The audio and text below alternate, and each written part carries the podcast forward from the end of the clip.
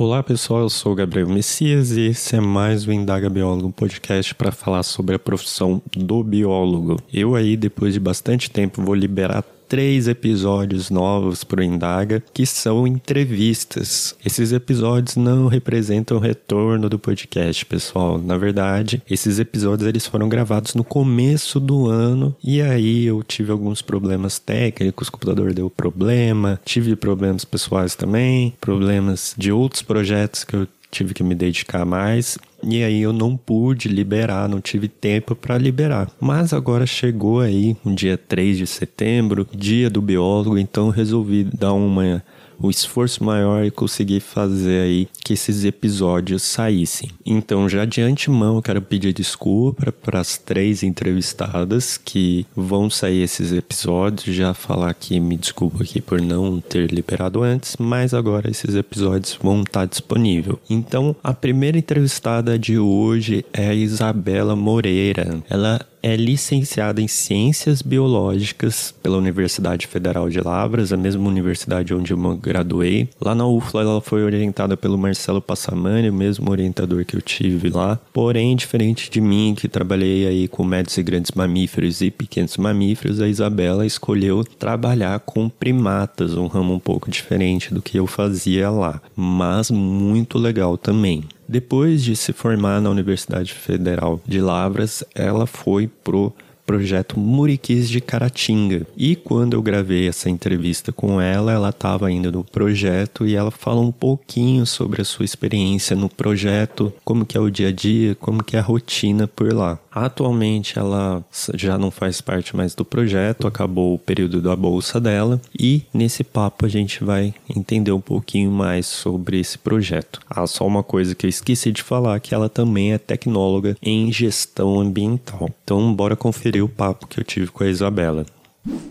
Então, pessoal, a gente está aqui com a Isabela, que foi a minha convidada desse primeiro episódio. E, Isabela, primeiro já de antemão eu quero agradecer a sua presença em bater esse papo com a gente e falar um pouco da sua trajetória aí na biologia. E aí, para a gente começar, Isabela, eu queria falar com você o seguinte: eu queria entender um pouco como que você foi parar na biologia, o que, que te levou a querer ser bióloga? Gabriel, é, eu agradeço também o convite de estar participando do podcast. Então, é, como eu parei na biologia? Antes eu me formei em gestão ambiental, fiz o, o curso tecnólogo, né? Então, eu me formei, mas não cheguei a, a seguir a área, porque é uma, é, como eu vi que era uma coisa muito burocrática, que era muito é, não era tanto o que eu estava buscando, porque eu sempre gostei de observar os animais em campo, sempre quis é, trabalhar no meio da mata, sempre tive curiosidade com comportamento animal. Então, quando eu formei em gestão ambiental, parece que tinha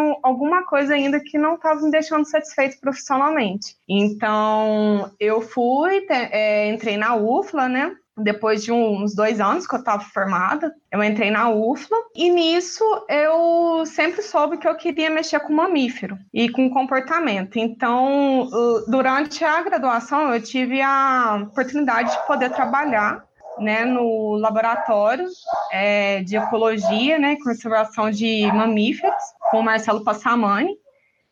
Então, é, lá eu comecei a ter uma experiência maior com comportamento animal, e lá ele já me acabou me direcionando né, para trabalhar com primato. Então, eu trabalhei com o sagui, e foi lá que eu comecei a, aprimorar mais esse lado da etologia, né? Sim, muito bacana. Eu fui também orientado do Passamani, né? Só que aí, no caso, com o Passamani eu trabalhei com pequenos e médios e grandes, né? Não cheguei a trabalhar com primatas na época, que eu lembro que na época que eu trabalhei tava só a Lilian e a Raíssa trabalhavam na época com primatas, né? E só para a gente saber um pouco mais, lá no caso, quando você trabalhou com o Sagui, né, que é o Calitrix, você acabou fazendo o que mais? Tipo, qual parte dos estudos que você pegou lá? Então, o meu primeiro trabalho com o Marcelo Passamani foi é, avaliar a, a, área de distribuição né, dos grupos de sagui dentro da, da universidade, né? Então a gente uhum. fez um trabalho com playback para ver a presença né, dos indivíduos, para a gente poder contabilizar quantos grupos tinha é, dentro da universidade e como era composto esses grupos. Então, o meu trabalho inicial com o Marcelo foi isso. E aí, depois, a gente fez um segundo trabalho, que foi é, que rendeu meu TCC, que a gente escolheu um desses grupos de saguis e para estudar o comportamento e a dieta desse grupo em específico. Bom, aí a gente é, mexia com os scans, né, de fazer os scans, de coletar o comportamento né, dos indivíduos do, do grupo e a dieta também. Então, esse assim, foi o, o primeiro trabalho, acabou rendendo esse segundo. Ah, muito bacana. Só para situar quem está ouvindo e talvez não conheça, a, UFLA é a Universidade Federal de Lavras, né? Fica ali no sul de Minas e ela é uma universidade bem grande, né? E dentro dela tem alguns fragmentos, alguns restinhos de mata lá, que é onde a gente, no caso da, da Isabela, ela trabalhava com Calitrix, né? Porque lá tem algumas populações. Eu cheguei a trabalhar com roedores lá também, então era assim, era, tinha bastante esse lance de dos alunos acabarem fazendo experimentos dentro da própria faculdade ali para avaliar a mastofauna que tem no lugar, né? Isa, agora mudando um pouco de assunto, depois que você se formou lá, você se formou em que ano mesmo? Bom, eu me formei no ano de 2019, colei o grau. Foi 2019. E aí, de lá, você acabou ficando um tempo, né? Entre nessa transição até chegar no projeto Muriqui de, de Caratinga. E como que foi esse período entre essa transição de terminar a faculdade e também entrar no projeto? Como que foi esse caminho até chegar ao projeto? Então, já no, no finalzinho do curso, assim, um pouquinho antes de eu defender meu TCC, eu já tinha visto o edital, né, do, do projeto. Muriqui de Caratinga. E eu estava muito na dúvida entre ou seguir para o mestrado, direto para o mestrado, ou tentar entrar no, no, no projeto. E, bom, enfim, estudei para o mestrado e participei do, do edital, né, da seleção. E só depois da minha colação de grau que eu fui ter a resposta, né, se eu tinha passado ou não. E essa transição, assim, essa espera me deixou um pouquinho ansiosa, né, que eu acho que é normal de todo mundo que está uhum. formando ficar um pouco é, se cobrando, assim, poxa, o que vai ser da minha vida agora? Agora sou um biólogo, uma bióloga, tenho que exercer a função. E, assim, bom, joguei todas as cartas, né? Fui e participei do processo seletivo, tanto do mestrado, né, em ecologia lá na UFLA, quanto é, do projeto Muriqui. E eu passei nos dois, e só que eu acabei optando por, por trabalhar no projeto Muriqui de Caratinga, e, pra, e tentar fazer um mestrado depois. E por que, que você fez essa escolha? Então, porque quando, assim, eu sempre tive vontade de estar no campo, né, com, com os animais e principalmente com primata, porque quando eu trabalhei na graduação com primata, eu já senti uma paixão muito grande de trabalhar com esses animais. Eu não me imaginava estar trabalhando com outro grupo até então. E, assim, é, o projeto Muriqui de Caratinga, quando eu conheci, né, eu fui lá, né, conhecer a, a casa base, né, dos pesquisadores e ver um pouco como que funcionava a dinâmica mesmo de estar em campo lá, foi, assim, me apaixonei logo de cara. E era uma coisa que eu não me imaginava, na, pelo menos naquele momento, estar tá fazendo outra coisa. Eu só sabia que eu queria estar tá lá. Então, assim, a primeira vez que eu vi um, um muriqui, assim, eu até chorei, fiquei super emocionada, né? Que não, não tem nem como não ficar. E eu falei, poxa, agora eu quero estar tá aqui. E assim, a Karen Stray, que é a coordenadora, né, do, do projeto, né, que é um projeto de, de longo prazo, de longo prazo desde 1982. Bom, ela sempre me inspirou também, né? Então, ela sempre foi uma inspiração para mim. Então, quando eu vi que também tinha oportunidade de estar trabalhando é, diretamente com ela, sob a orientação dela, eu falei, ó, bom, no momento eu vou, vou dar prioridade para estar tá com os muriquis. Então Sim. foi essa minha escolha. Aproveitando já que você falou da Karen, eu queria que você contasse um pouquinho o que, que é o projeto para o pessoal entender e também falar um pouquinho da importância dela para a primatologia, que com certeza acho que ela é uma das peças fundamentais né, na primatologia aqui no, no Brasil e fora também. Então, o, o projeto, né? Bom, ele é dentro do, da reserva, né? É particular, né? É, do Feliciano Miguel Abdala. Então, antes, né, a família Abdala, que era o proprietário, o seu Feliciano, ele disponibilizou, né, a casa base para os pesquisadores, né, bem lá, há décadas atrás. Então, ele disponibilizou e deixava a casa base porque sabia que era um trabalho muito árduo, né, com os primeiros pesquisadores, né, que estudaram ali na área. Então, ele disponibilizou e acabou é, sendo criada a Preserve Muriqui, né, que é uma entidade privada sem fins lucrativos, que foi feito pela iniciativa da família é, Miguel Bidala, com o intuito né, de ajudar aí na conservação da espécie muriqui, né, que é uma espécie bandeira, ela acaba é, ajudando a, a conservar as outras espécies. E o projeto Muriqui de Caratinga é coordenado pela Keren, então, desde 1982, a Keren todo ano vem para cá, né? Todo ano ela faz a visita no Brasil, ela acompanha esse projeto. E assim, é um projeto muito importante, porque são dados coletados, sistematizados, né, tanto de demografia quanto do comportamento geral desse primata.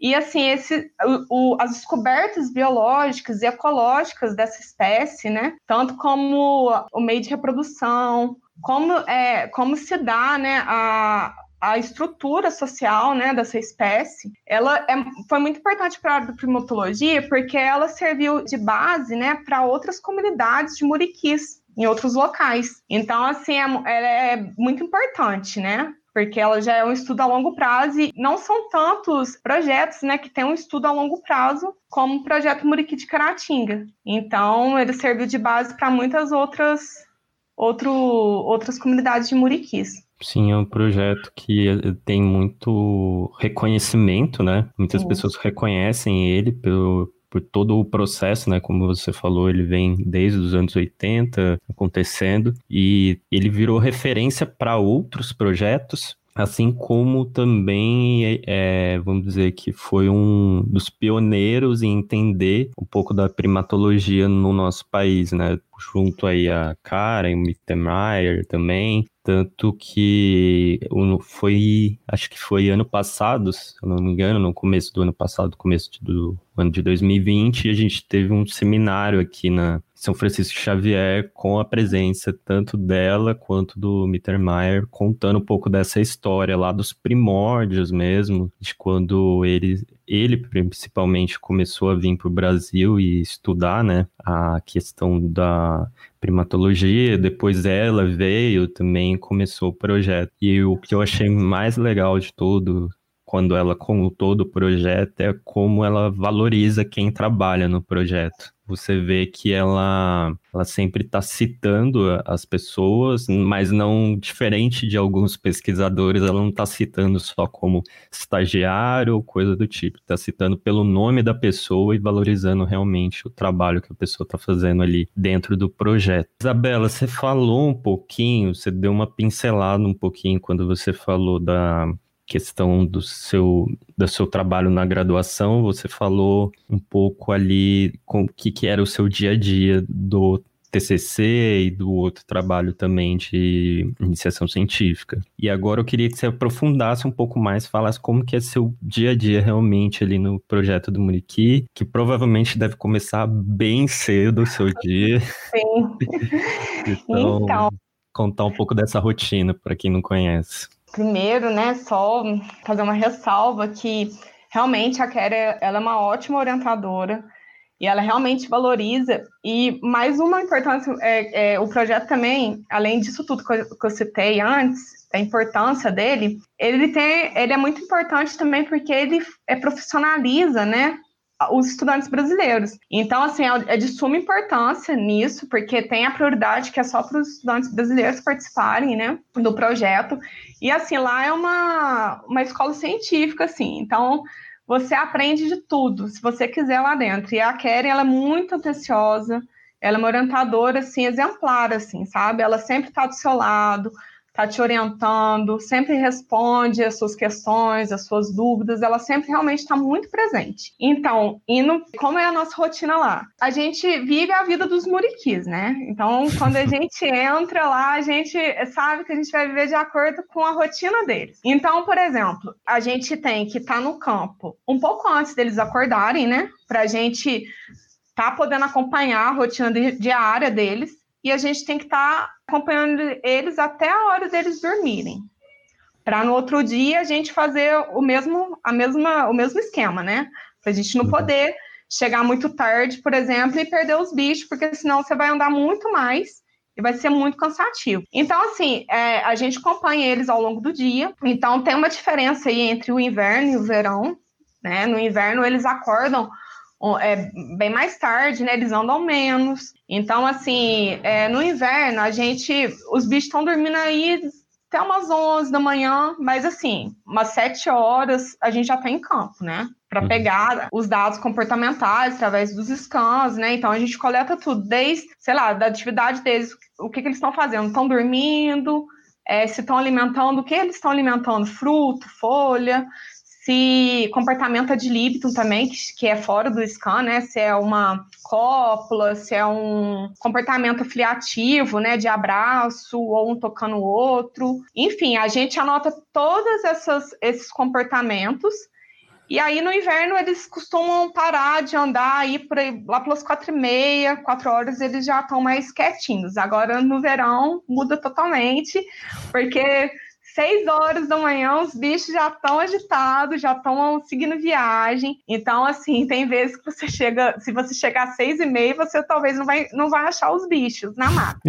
e eles, e eles assim, a, você vai, a gente acompanha, eles andam muito, muito mesmo, né? Eles não param tanto assim no verão. E a gente também consegue né, identificar cada indivíduo pela pigmentação natural que tem na face. Né? Então a gente usa isso para identificar cada indivíduo, então, é, pela coloração da pelagem, pelo tamanho, então a gente reconhece cada indivíduo e isso ajuda a gente a fazer tipo uma chamada mensal que a gente tem que fazer, né? A gente uhum. para a gente quantificar quantos indivíduos tem, se tem algum indivíduo que sumiu durante esse o tal mês, entendeu? Para a gente ter uma noção da demografia e tudo mais. Mas assim, a, a, rotina com eles é incrível. Lógico que é cansativo, né? Tem dia que você tá um pouco mais cansado, é cansativo, porque você sobe morro, desce morro, calor, você sua muito. Mas assim, é muito gratificante estar com eles. Você aprende muita coisa.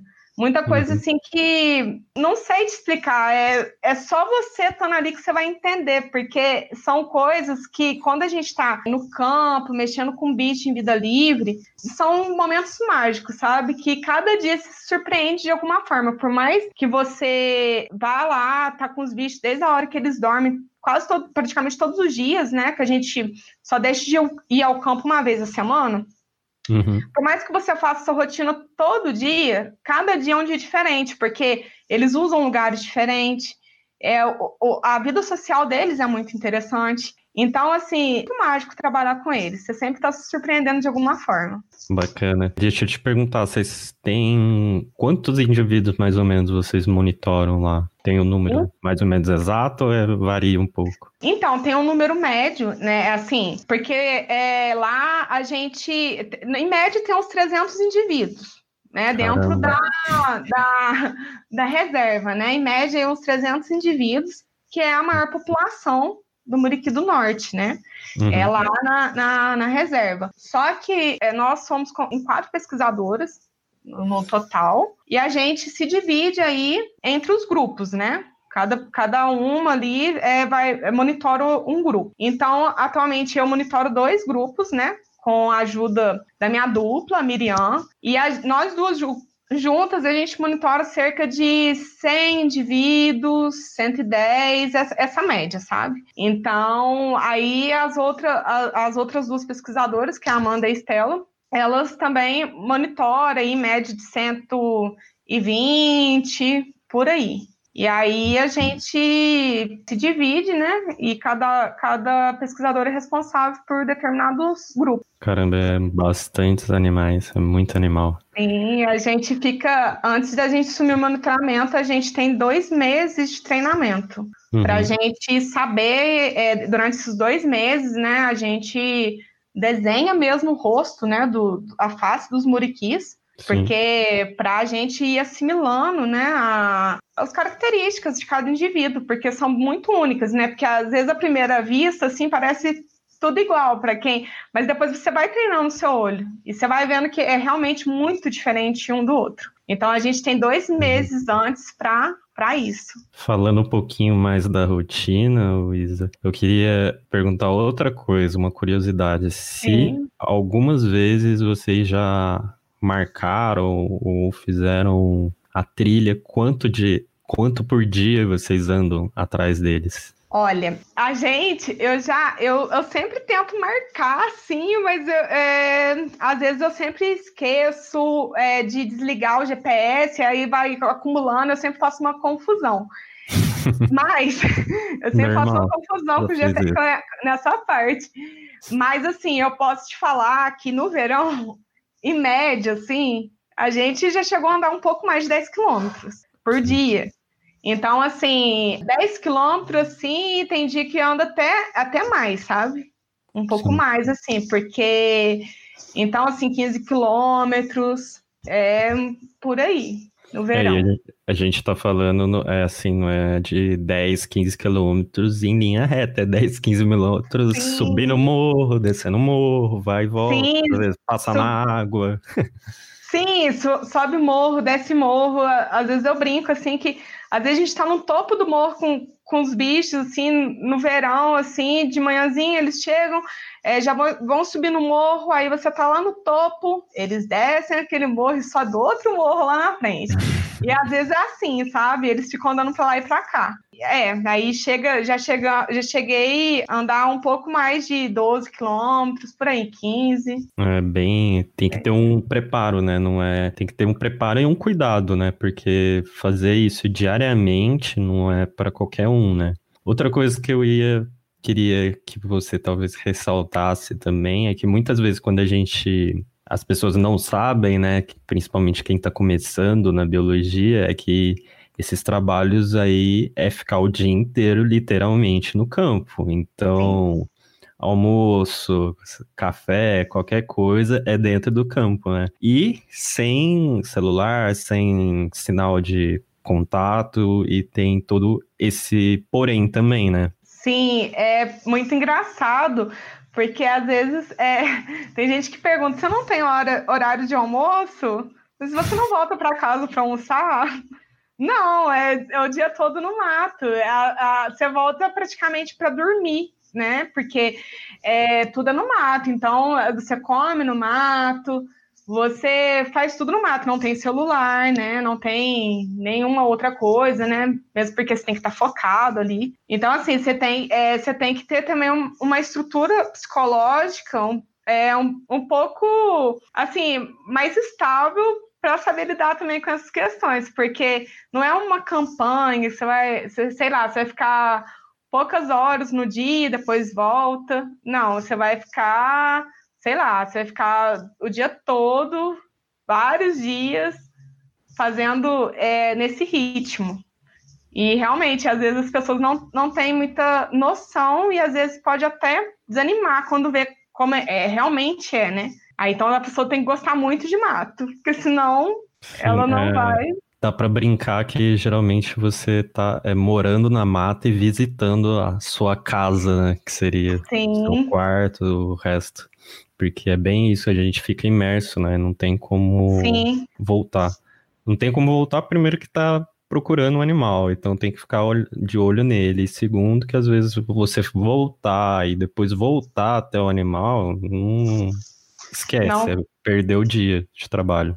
Sim, e se desgasta mais também. Sim. Falando nisso de desgastar, eu queria também que você ressaltasse também os cuidados que tem que ter cuidados do, no aspecto de segurança mesmo, de tanto no caso pessoal, sua, né?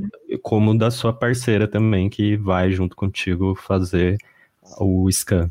Sim, então, é, lá na, na, reserva, por mais que a gente tenha a dupla, né, a gente não, a gente se divide, né, então cada um fica no ponto, então, assim, não, não é sempre que a gente se encontra, que a gente está junto, né, então, bom, em questão de segurança, né, claro, a gente usa perneira, né, tem que usar, né, segurança, um dos protocolos é usar perneira, a gente também tem um rádio, né, então a gente se comunica o tempo todo, né, por rádio, que consegue pegar aí uma longa distância. E também, assim, tá, tá a questão, assim, que muita gente pensa, ah, mas não tem perigo de se perder na mata, né? Porque lá a reserva, ela tem aproximadamente mil hectares, né? Então, é bem grande. Só que a gente tem um GPS também, né? Então, a gente tá sempre se localizando e com o tempo também a gente já, já sabe onde está e já, já consegue se habituar mesmo sem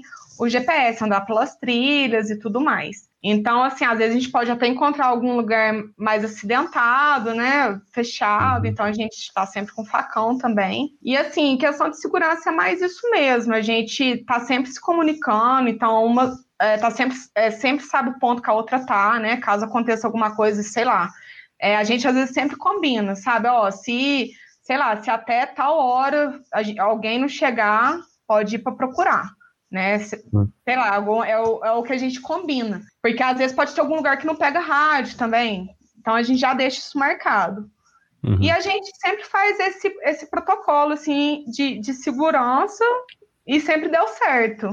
Ainda bem que nunca deu assim nada nada de errado relacionado. Te perguntar uma coisa que eu não sei se lá tem esse problema, mas geralmente quando a gente faz esse trabalho de campo, a gente tem esse problema e fica sempre pé atrás. É, uhum. pessoas. Uhum. Pessoas têm esse problema lá também ou não? Olha, tem, tem, é, no sentido assim, porque lá, é, às vezes, passam alguma, é, algumas pessoas por dentro da reserva, né, para assim, para seguir o caminho, né?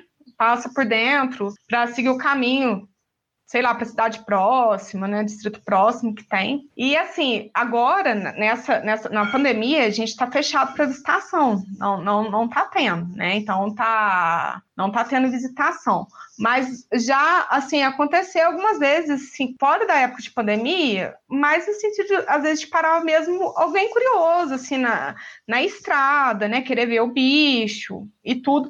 Uhum. Mas, assim, problema relacionado, sei lá, alguém entrando na mata, assim, a gente nunca teve, né? Porque a gente fica muito, é muito receoso. Você tá no meio do mato, né? Monitorando o bicho e você escutar alguém, assim, você fica se perguntando qual é a intenção da pessoa aqui, né? Sim. Mas, assim, ainda bem que, que até hoje não aconteceu isso com nenhuma de nós quatro, né? Tá lá.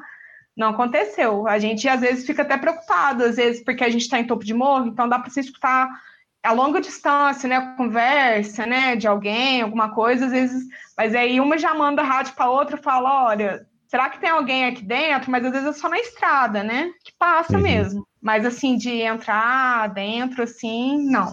Ah, menos mal. É que quando a gente faz esses tipos de trabalho que nem a Isabela faz, é muito perigoso esse aspecto, né? Às vezes a gente brinca até que é mais perigoso o bicho homem do que o bicho qualquer, porque sempre tem esse risco de você tá lá no meio do mato, às vezes acontece você tá sozinho, aparece alguém. Já aconteceu isso comigo, já. Já passei caso de ter que esconder. Sério? já, já aconteceu uma vez de eu tava conferindo uma linha de armadilha que chama Sherman, né? Aquelas gaiolinhas. E eu me dividi com com a parceira que estava conferindo, eu fui para um lado, ela foi para o outro. Quando eu estava no outro lado, eu só ouvi dois caras passando com, eu não lembro o que que eles estavam falando, mas estava falando alguma coisa estranha. Daí eles começaram a olhar para baixo, assim, eu só dei aquela agachada, já fiquei quietinho porque era um lugar assim que não tinha sentido ter gente passando ali. Então, É bem, é bem complicado quando a gente pensa nisso. E também tem a questão de sempre roubar armadilha também. Isso é um clássico, né? Porque eu também, quando eu trabalhei no, com o Passamani no projeto de Javali, a gente colocava armadilhas fotográficas e sempre acontecia isso de perder uma armadilha porque alguém ia e roubava. Tinha, o pessoal tinha capacidade de cortar a árvore para roubar a armadilha. Eu, e na consultoria também aconteceu isso comigo. O cara cortou a árvore para levar a armadilha. É um absurdo, né, isso? E, e é gente que deve estar tá caçando, né, alguma coisa, Sim. né, fica preocupado, né? E assim, essas armadilhas não são tão, é, como se diz, não são tão de fácil acesso, né? Elas são caras Nossa, e acaba defasando os dados aí, né? Eu lembro uma vez que eu acompanhei o Luciano querido é, num campo, quando eu estava trabalhando com o Passamani, e assim, acho que foi, é, foi roubado, a gente foi, foi retirar a câmera dele da armadilha fotográfica e tinham roubado. Sim. Eu lembro que ele ficou, ficou super chateado, né? Porque muitos registros, Sim. né, e tudo acaba é, no, acontecendo. No, na vez que aconteceu comigo, com, quando eu trabalhava com Passamani, eu dei sorte, a gente deu sorte que era num ponto que não, não era um ponto que tinha tanto registro, não registrava tanto animal. Mas nesse que me aconteceu na consultoria, era um ponto que registrava bastante animal. E também era um, e tinha essa questão da caça, né? Que ali já tinham relatos de pessoas que iam lá para caçar e também tinha um bairro perto que tinha relatos de pessoas que iam para usar Então, já juntou tudo e quando a gente chegou, tava lá a árvore cortada e levaram, porque só para explicar para quem nunca viu esse tipo de armadilha, ela é uma caixinha que tem um sistema de câmera com um sensor que o animal passa, ela bate a foto. E geralmente o que tem nessa caixinha é uma entrada que se coloca um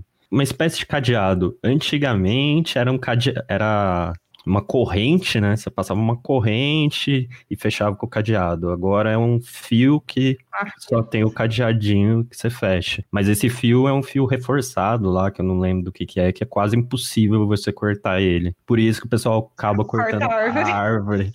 É incrível, incrível a capacidade do cara para ter o tempo de ir lá cortar a árvore o que a gente sempre fica se perguntando é o que, que o cara vai fazer com essa armadilha, né? Sim, porque vai levar. Talvez nem tenha noção de como que mexe, né? É. Não sei. É, realmente, é muito, é desesperador isso Sim, acontecer.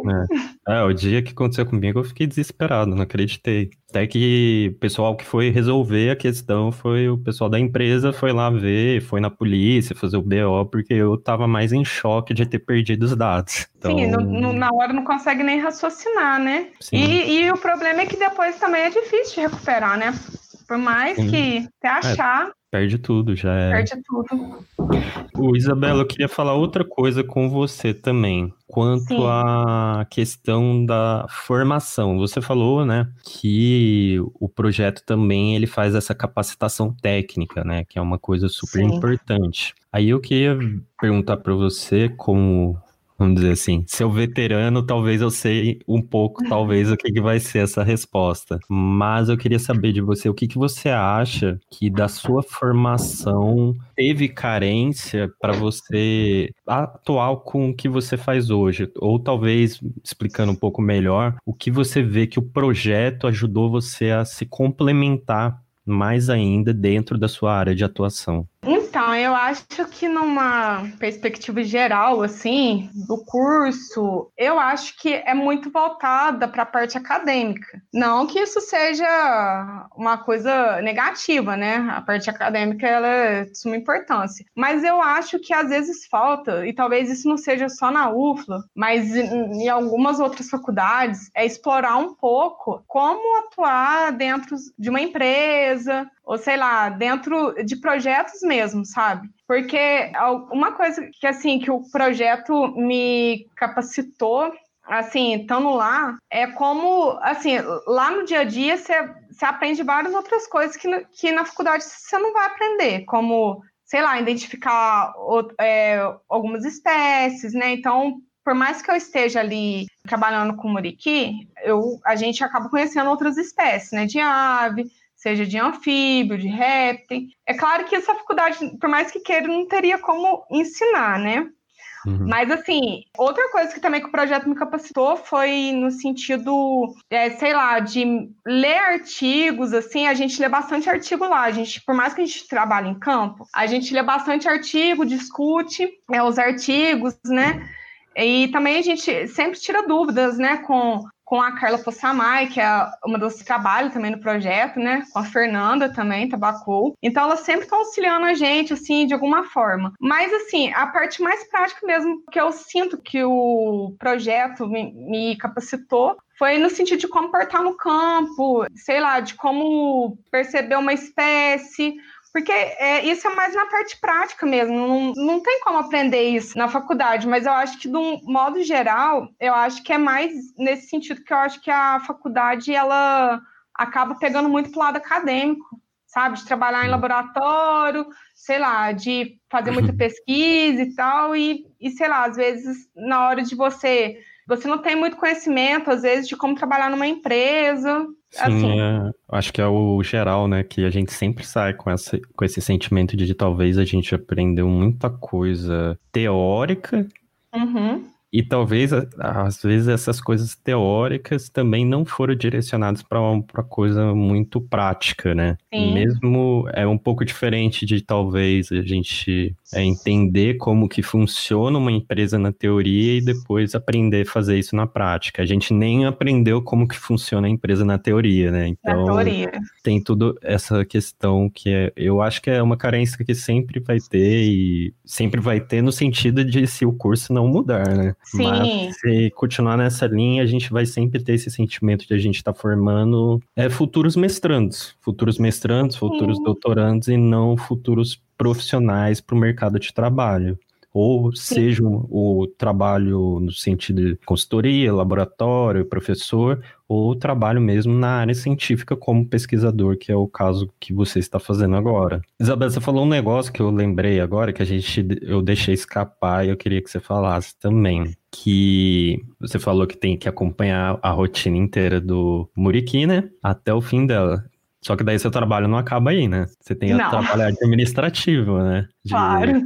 colocar as coisas, colocar relatório. relatório de informação e tudo isso, né? Também. Sim, então a gente, é, a gente tem um relatório, os relatórios mensais que vai ser a chamada, né? Que nem eu te falei, a gente tem uma listinha de chamada, com a identificação de todos os bichos, né? Com a chamada de todos os bichos. A gente, nos relatórios, a gente registra os comportamentos ad libitum, né? Então a gente tem que estar tá fazendo, então, mensalmente a gente tem que estar tá enviando esse relatório. A gente via para Keren e por exemplo, também a gente usa né, as armadilhas fotográficas, então cada pesquisador é responsável por uma armadilha para ver né, é, como os muriquis, se eles descem no chão, o que eles fazem no chão. Então a gente coloca né, essas armadilhas fotográficas em pontos específicos para ver se registra alguma coisa.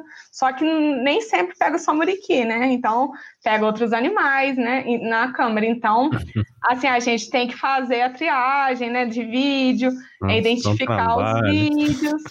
É, então, o, o, todo mês, assim, a gente tem relatórios, né, específicos, né, tem relatório do carro do projeto, que tem que estar em dia, da contabilidade também, da coleta de fezes, do, dos muriquis, se acha algum animal morto, alguma carcaça, a gente leva para casa base, faz o protocolo, tudo de registro. Aí são, assim, então essa parte administrativa a gente acaba que faz um pouquinho todo dia para não acumular no, no, final do mês, né? Uhum. Então, o nosso trabalho não acaba no campo. A gente chega e vai e faz todo esse, esse trabalho administrativo. Um pouco pesado, né? é, mas a gente acaba acostumando com a rotina e. Não, é, é, é isso, é sempre acostuma com rotina. É que nem consultoria também. Você trabalha, campo, né? trabalha o dia inteiro, seja de manhã, tarde, madrugada ou noite, e depois ainda faz o administrativo nas horas vagas, né? E Sim, aí. E descansa, e descansa um pouco ainda. Tenta tem achar o intervalo, né? tem, que dar, tem que descansar um pouquinho para recarregar as energias. Sim. É, antes da gente finalizar, eu tenho uma, uma pergunta de mais de curiosidade que eu tenho. Hum. Lá também já foi usado os drones com os muriquis, os drones do Fabiano? Olha, drone que eu saiba lá não. Não, não foi usado. É, Mas... só para só quem quem está ouvindo e não conhece o Fabiano Melo, que é um professor, ele trabalha, ele está em Viçosa, né? Agora. Está em Viçosa agora. Ele trabalha com drones também nesse processo de estudar primatas e aí ele usa para tanto para localizar, né, que é mais vamos dizer que é um pouco mais fácil. Facilita a vida com tecnologia. E é bem Sim, interessante. Principalmente em, em, áreas muito, muito fechadas, né? Que, que nem tem trilha, né? Direito para pesquisador ir atrás do, dos bichos. Então o drone facilita muito. Sim. Muito mesmo. Isabela, para a gente fechar, eu queria que você deixasse algumas dicas para quem quiser seguir é, nessa mesma linha de trabalho que você vem fazendo, seja com primata ou com outra espécie. E aí eu diria dicas tanto para quem está aí na graduação, quanto quem já se formou mesmo, como quem se formou e ainda está procurando um rumo, talvez, ou se reinventar também. Sim, então, uma sugestão que eu dou, principalmente para quem está na graduação ainda, é tentar não se limitar muito aos laboratórios dentro da universidade. Claro que elas são de extrema importância, mas é importante também é, tentar arrumar alguns estágios fora da faculdade, entendeu? Nem que seja voluntário mesmo, para você pegar ali, como fala, experiência de estar tá trabalhando com outras pessoas fora, né? Tá, tá, tá, entendendo como funciona o mercado de trabalho, que eu acho muito importante isso. Porque o que a gente vê, às vezes, é as pessoas emendando muito. Não que isso seja errado, mas às vezes elas emendam uma graduação com mestrado, mestrado com doutorado, como se fosse uma falta de opção, como se tivesse só aquilo de opção. Uhum. Então, assim, uma, uma, essa é a sugestão que eu dou para as pessoas abrirem um pouco mais a, a, visão, né? Ter uma perspectiva mais ampla e procurar estágios fora da universidade, empresa, seja de consultoria, porque consultoria também você acaba aprendendo muitas espécies, né? Você identifica muitas espécies. Então, assim, por mais que queira trabalhar não só na primatologia, é tentar achar mesmo, né? De forma, é, nem que seja um estágio voluntário. E para quem quer mexer com a área etologia, ecologia comportamental, tem muitos livros interessantes, né, que abordam o comportamento animal no geral, assim. Então, é bom estar tá indo atrás desses, desses livros, né, para estar tá se inteirando um pouquinho melhor. E ou para quem já se formou, né, acabou de formar, eu acho interessante é procurar esses projetos, né, que sempre está tendo. Facebook sempre anuncia. Tem aí estágios voluntários que sempre estão sendo anunciados, recrutando pessoas recém-formadas. Então, assim, às vezes, por mais que a pessoa formou e pense, ah, eu vou ser voluntário depois de formado.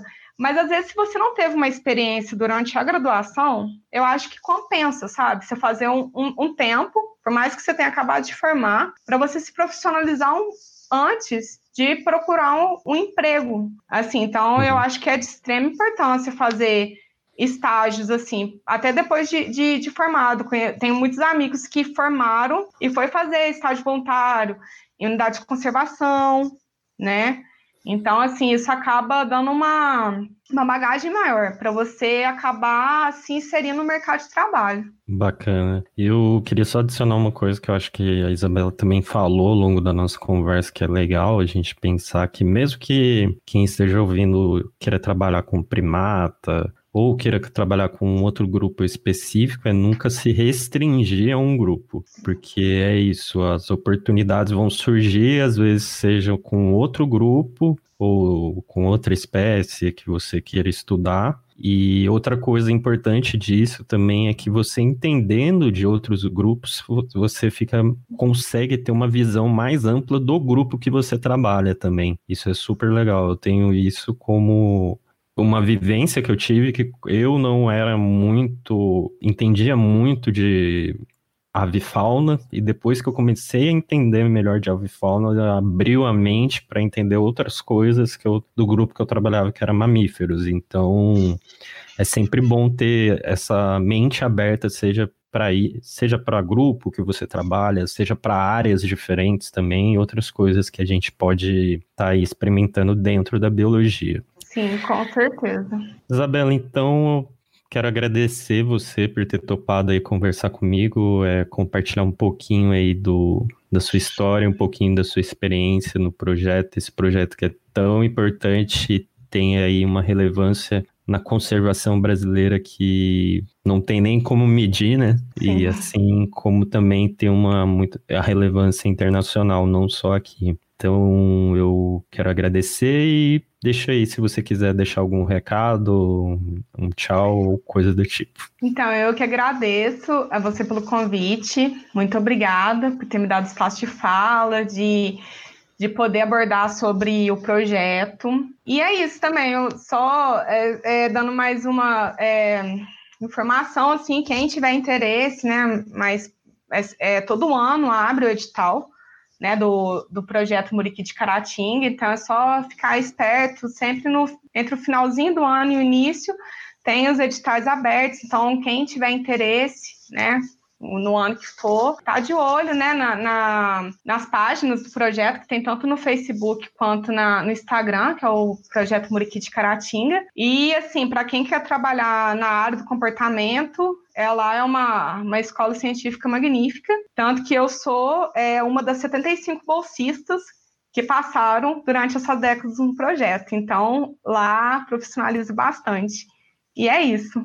Muito obrigada pelo, pelo convite. Bom demais. Um beijo a todos. Obrigadão. Obrigadão, Gabriel. Então foi isso, pessoal. Esse foi o papo que eu tive com a Isabela. Bem legal a experiência dela lá no projeto Muriquês de Caratinga. Um projeto enorme, um projeto que representa para a conservação brasileira um grande marco. Espero que vocês tenham gostado. Na descrição do podcast tem os contatos da Isabela, assim como do projeto Muriquis de Caratinga. Se você quiser mais informações, dê uma olhada nos contatos aqui então. Então um abraço e até o próximo episódio.